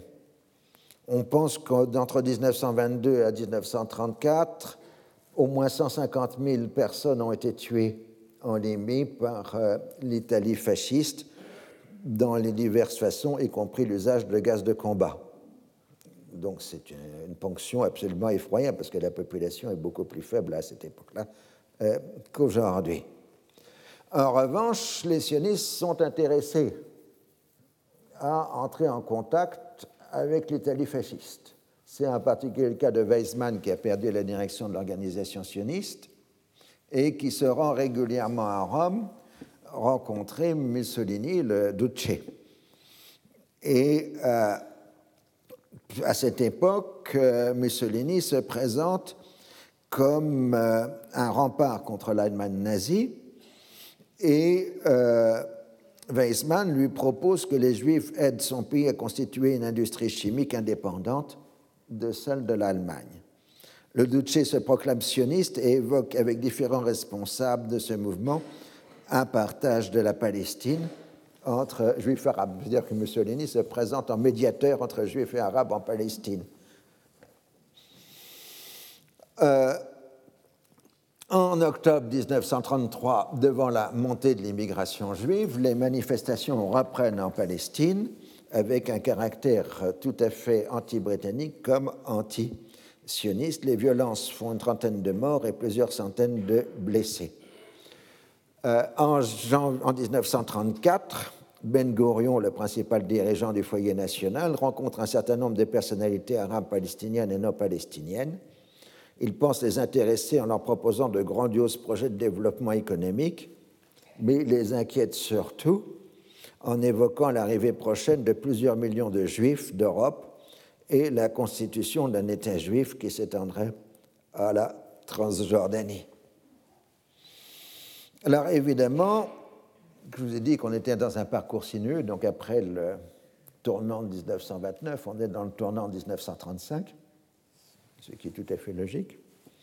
Si la vie politique des pays arabes est toujours dominée par les notables, l'arrivée de la nouvelle génération, venue des classes moyennes, se traduit par de nouvelles formes d'action politique avec un caractère beaucoup plus idéologique des mouvements politiques ce qui caractérise euh, le milieu des années 30 euh, au Proche-Orient, mais comme en Europe, c'est euh, le développement des chemises.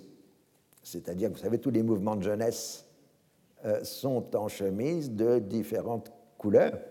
Et donc, les mouvements politiques arabes se dotent aussi de jeunes gens en chemise uniforme.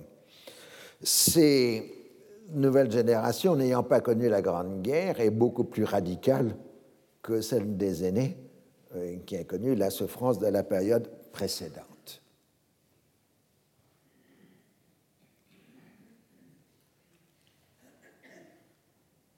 Ils sont un peu mêlés. Voilà. Non, c'est pas celle-là. En 1934, l'Italie fasciste émet avec Radio Bari quelques minutes de programme radio en arabe qui ont un certain succès à un moment où les premiers appareils récepteurs commencent à être en nombre. Mais il faut être bien clair, pour toutes, le nombre de récepteurs radio au Proche-Orient est beaucoup plus faible qu'en Europe à la même période. Pour l'instant, en Palestine, les fascistes soutiennent à la fois les factions arabes et sionistes afin de miner euh, les positions britanniques. D'où le fait que Mussolini continue de recevoir des personnalités juives. Il va même jusqu'à accepter que la droite révisionniste, le Bétard, envoie des jeunes gens en Italie fasciste se former à la marine de guerre à Civitavecchia. Donc là, vous avez euh, un prospectus du Bétard vantant euh, la présence euh, de combattants juifs formés dans l'Italie fasciste euh, en 1934 ou 1935. En tout, 162 membres du Bétard, de 1934 à 1938, recevront une formation maritime de combat dans l'Académie militaire maritime des chemises noires fascistes à Civitavecchia. Jabotinsky, lui, est hostile au fascisme. Par principe, c'était quand même un démocrate, mais le fascisme exerce une vraie influence sur la jeunesse radicale sioniste euh, de cette période. À partir de décembre 1934, la crise éthiopienne domine la situation internationale. L'opinion publique arabe est très largement favorable aux Éthiopiens à l'automne 1935, la possibilité d'une guerre anglo-italienne est évoquée, les Britanniques faisant ostensiblement manœuvrer leur flotte de guerre en Méditerranée orientale et en mer Rouge. Les sanctions imposées par la Société des Nations se révèlent dérisoires. La vulnérabilité de l'Empire britannique est mise en relief. Les stratèges britanniques découvrent avec épouvante qu'une guerre avec l'Italie impliquerait de découvrir l'Extrême-Orient, soumis à la politique agressive du Japon. Et maintenant, l'ensemble Égypte-Soudan se trouve bordé à l'ouest par la Libye et au sud par l'Éthiopie, dont les Italiens sont en train de terminer la conquête. La Palestine et l'est du delta du Nil se trouvent maintenant à la portée de l'aviation italienne. Donc la Palestine, euh, l'est du delta du Nil par l'aviation italienne de Libye et la Palestine par les bases aériennes italiennes dans le Dodécanèse, c'est-à-dire dans les îles autour de Rhodes. Cette guerre d'Éthiopie euh, est analogue évidemment aux guerres coloniales d'avant 1914. Mais l'évolution du droit international en fait maintenant une entreprise illégale puisque l'Éthiopie est membre de la Société des Nations. Si les empires coloniaux restent légitimes en tant que réalité existante, l'expansion coloniale appartient dorénavant au passé. Mais en même temps, bien des responsables français et britanniques craignent qu'une défaite italienne donne le signal pour une révolte des peuples de couleur. L'Égypte en général et le canal de Suez en particulier sont maintenant considérés comme la jonction vitale de l'Empire britannique, reliant les possessions méditerranéennes aux possessions africaines et asiatiques. Son annexe, en quelque sorte, la Palestine, assure l'accès du pétrole de l'Irak à la Méditerranée et indispensable pour la route aérienne de l'Inde. Le réseau des raffineries des oléoducs permet de fournir un ravitaillement constant à la flotte britannique de Méditerranée. C'est-à-dire que l'importance stratégique du Moyen-Orient et en particulier de l'Égypte-Palestine se renforce avec la crise éthiopienne. Alors jusque-là, le dispositif militaire britannique au Proche-Orient avait été conçu en fonction du risque d'une révolte indigène. Donc il suffit de quelques milliers de soldats de l'armée de terre, dont la première fonction est de protéger les bases aériennes et la seconde de transporter rapidement, y compris par avion, sur les foyers de troubles, comme en Palestine en 1929. Certes, les militaires britanniques ont assez peu d'estime pour l'armée italienne, mais sont préoccupés par l'aviation italienne qui a une très bonne réputation à l'époque.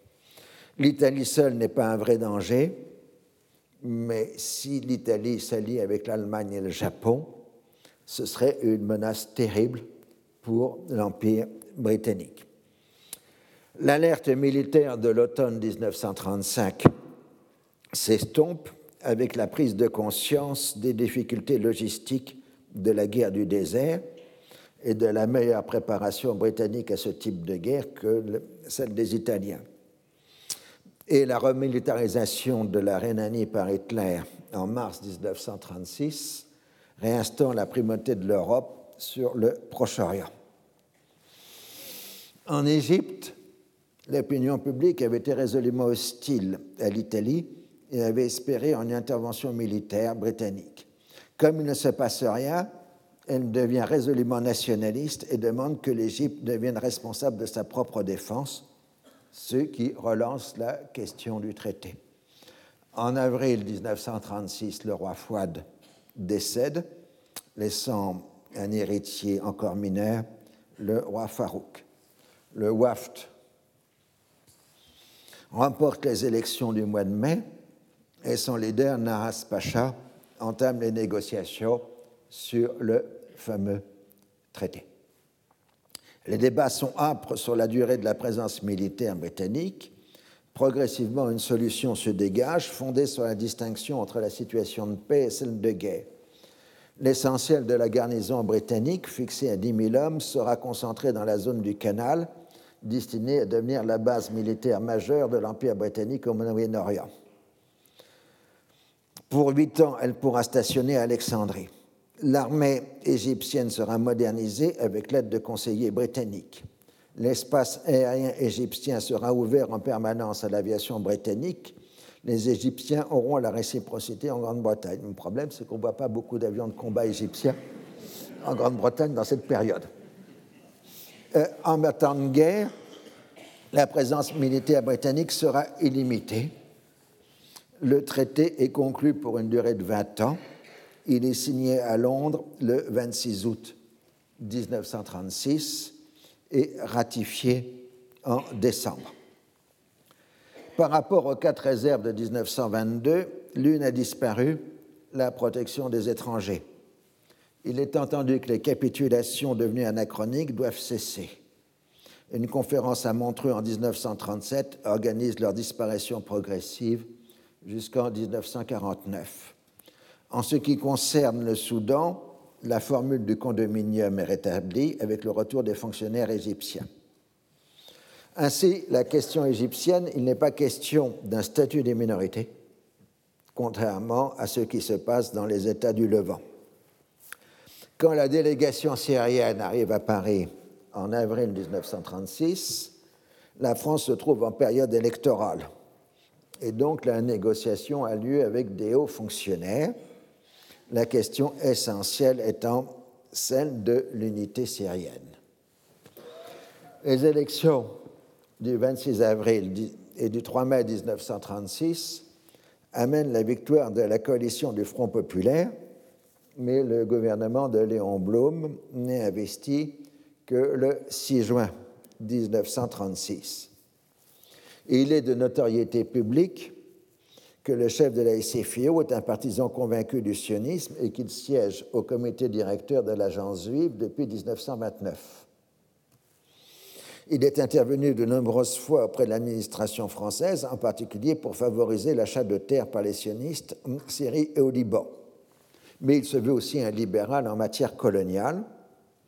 Donc les négociations franco-syriennes peuvent reprendre dans une autre perspective dans les derniers jours de juin 1936.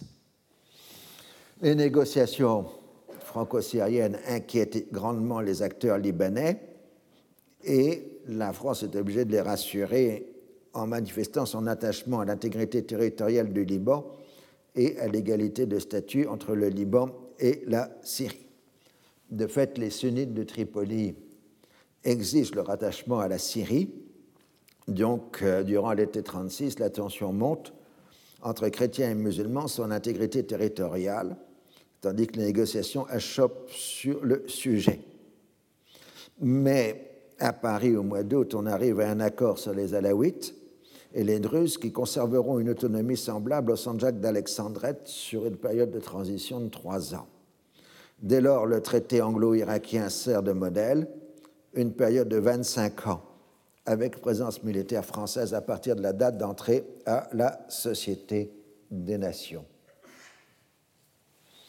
Le traité est signé le 9 septembre 1936 au Quai d'Orsay, salon de l'horloge bien connu. Pour le négociateur français Paul Viennot, le traité a une portée plus générale que le seul Proche-Orient. Il est une conciliation entre la France et le nationalisme arabe et aura des conséquences bénéfiques sur le monde arabe, terme qui commence à entrer dans l'usage courant à partir de 1936. Terme donc euh, ce monde arabe qui maintenant clairement comprend l'Afrique du Nord française. Je cite, Le règlement enfin des délicats problèmes depuis longtemps posés sera pour l'ensemble du monde arabe une preuve tangible du souci apporté par la France à définir sans arrière-pensée comme sans contrainte les bases d'une collaboration confiante et féconde avec les populations dans la, mission d'assurer l'avenir et de préparer les progrès. Cette mission, le gouvernement qui signe aujourd'hui les préliminaires du traité franco-syrien en a pleinement conscience les problèmes complexes que pose notre responsabilité de grande puissance étroitement et affectueusement liée à l'islam. Est-ce qu'encore aujourd'hui un gouvernement français dirait qu'il est affectueusement lié à l'islam? Feront l'objet de son examen le plus attentif. Le gouvernement a la ferme espoir de trouver à ces problèmes, suivant des modalités différentes qu'impose la différence des situations, les solutions confiantes que nous inspira tout naturellement la grande tradition libérale de la France, tradition dont les commandements ne s'arrêtent pas, à nos yeux, aux limites des frontières métropolitaines. Donc c'est bien l'Afrique du Nord dont il est question. Le grand sociologue et conseiller du prince, Robert Montagne, s'interroge ainsi, à l'occasion du traité, sur l'avenir des minorités. La situation des minorités ne serait pas dangereuse par elle-même et leur transformation pourrait être envisagée avec un certain optimisme si le mouvement d'enthousiasme en faveur de l'unité arabe n'avait pas acquis en Syrie comme dans la plupart des pays de la péninsule arabique une si redoutable puissance dans les esprits. La volonté d'unification culturelle qu'il implique, la suppression rigoureuse de tous les particularismes, le rejet absolu de toute politique d'autonomie locale font partie des dogmes indiscutables auxquels se soumet une grande partie de la jeunesse des nouveaux États de la péninsule. L'idée se fait jour que pour absorber les minorités, pour lutter contre les périls extérieurs et intérieurs, il faut être fort, capable de lever en masse. Le développement des ligues paramilitaires, s'il canalise le mouvement, le coordonne d'autre part et lui donne plus de force. Il dépend de la sagesse des élites que ces grandes vagues d'enthousiasme soulevées par les écrivains, les poètes, les chefs de guerre et les orateurs, qui entraînent et soulèvent les masses, ne viennent pas se briser sur le rocher des dures réalités. Mais pendant qu'on signe pour la Syrie et pour le Liban, parce qu'on a un traité analogue avec le Liban, la situation explose en Palestine. Depuis 1933, la progression de l'immigration juive permet d'envisager un moment proche où la population juive de la Palestine deviendrait majoritaire, ce qui permettrait démocratiquement, entre guillemets, de constituer un État juif. Donc ça crée une très grande peur dans la population arabe et une radicalisation d'une fraction de cette dernière avec des mouvements clandestins qui préparent la lutte armée. Les événements égyptiens et syriens montrent que la puissance coloniale peut céder devant un mouvement populaire. Les autorités mandataires, inquiètes de la montée des tensions, tentent d'apaiser la population arabe en proposant à Londres une limitation de l'immigration juive, une protection de la petite propriété arabe et la constitution d'une assemblée législative en partie élue. Le mouvement sioniste s'y oppose immédiatement, tandis que les notables arabes se montrent intéressés. Weizmann, une nouvelle fois, mobilise tous ses contacts à Londres, en particulier les travaillistes, pour, pour euh, s'opposer euh, aux propositions des autorités mandataires et à la Chambre des communes, Winston Churchill se fait l'opposant le plus résolu aux concessions aux Arabes palestiniens et il l'emporte à la fin mars 1936, donc euh, mettant en échec les propositions de consignation du haut-commissaire britannique. Le 15 avril 1936, un incident mineur provoque un enchaînement de violence entre les deux populations de la Palestine. Les Britanniques sont contraints d'avoir recours à la loi martiale. Un haut comité arabe est formé le 25 avril, regroupant tous les partis arabes sous la présidence de Benjamin el-Husseini. La grève générale est proclamée. Elle est organisée par des comités nationaux qui remplacent l'administration mandataire dans la gestion des affaires quotidiennes selon les principes de la désobéissance civile. En mai 36, des paysans commencent à former des bandes armées, tandis que les Britanniques multiplient les arrestations et les internements dans ce que les contemporains appellent alors des camps de concentration. À la guérilla, rurale s'ajoute une ébauche de guérilla urbaine. Là, vous voyez des affrontements entre euh, autorités britanniques et manifestants arabes. Au nom de l'urbanisme moderne, les Britanniques détruisent une partie des quartiers anciens de Jaffa, où la police pénétrait avec difficulté. Face aux violences arabes, les sionistes s'en tiennent à une politique de retenue afin de montrer à la puissance mandataire qu'ils sont les seuls éléments fiables du pays. Mais les milices juives sont tolérées, voire armées par les Britanniques, qui refusent d'en reconnaître l'existence. Ne voulant pas céder aux revendications arabes, Londres ne peut s'engager qu'à former une commission royale destinée à déterminer les causes de la situation précédente. Les responsables coloniaux français et anglais sont très inquiets des développements de l'affaire palestinienne. Les révoltés palestiniens font appel à la solidarité du monde musulman et la question devient un thème de mobilisation politique. Anthony Eden, le secrétaire d'État au Foreign Office, et préoccupé par les répercussions sur le Proche-Orient et la péninsule arabique. Les routes impériales de communication sont mises en danger et l'Italie fasciste se trouve maintenant en position de force en mer Rouge avec la conquête de l'Éthiopie. Les amis arabes de la Grande-Bretagne proposent leur médiation sur la base d'une suspension des migrations juives.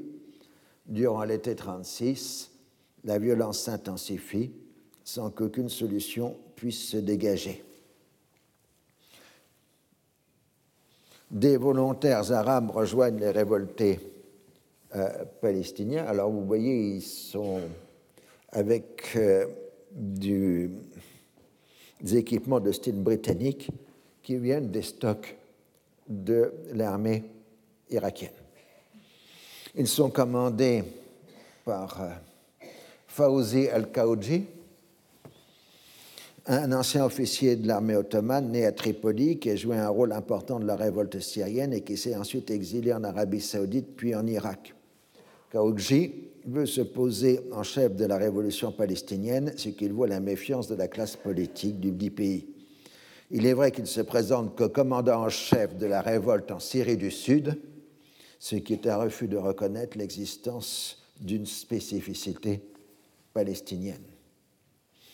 L'Irakien Nouri Saïd tente une médiation fondée sur la constitution d'un grand État du Proche-Orient, où le foyer national juif trouverait sa place sous la forme de canton autonome. Les membres du Haut Comité arabe se montrent intéressés sur la base d'une suspension de l'immigration et d'une médiation permanente de l'Égypte, mais les sionistes organisent une fuite des informations qui oblige le Colonial Office à désavouer le projet. Au lieu d'une solution politique, les Palestiniens voient l'arrivée de renforts militaires conséquents. Londres maintenant menace d'avoir recours à des moyens drastiques pour mettre fin au mouvement. Sur le plan international, les États d'Europe centrale demandent le maintien de l'immigration juive, tout aussi bien la Tchécoslovaquie démocratique pour satisfaire son opinion publique juive que la Pologne autoritaire et antisémite qui ne cherche qu'à voir diminuer sa population juive. Elle propose d'ailleurs à la France d'en transférer une partie à Madagascar, ce qui déplaît évidemment aux sionistes. Weizmann propose à Léon Blum d'ouvrir le Liban à l'immigration juive, ce qui permettrait de constituer une coopération directe entre sionistes et maronites pour affronter ensemble, je cite, les masses fanatiques musulmanes. Mais il faut trouver un moyen pour mettre fin à une grève sans perdre la face.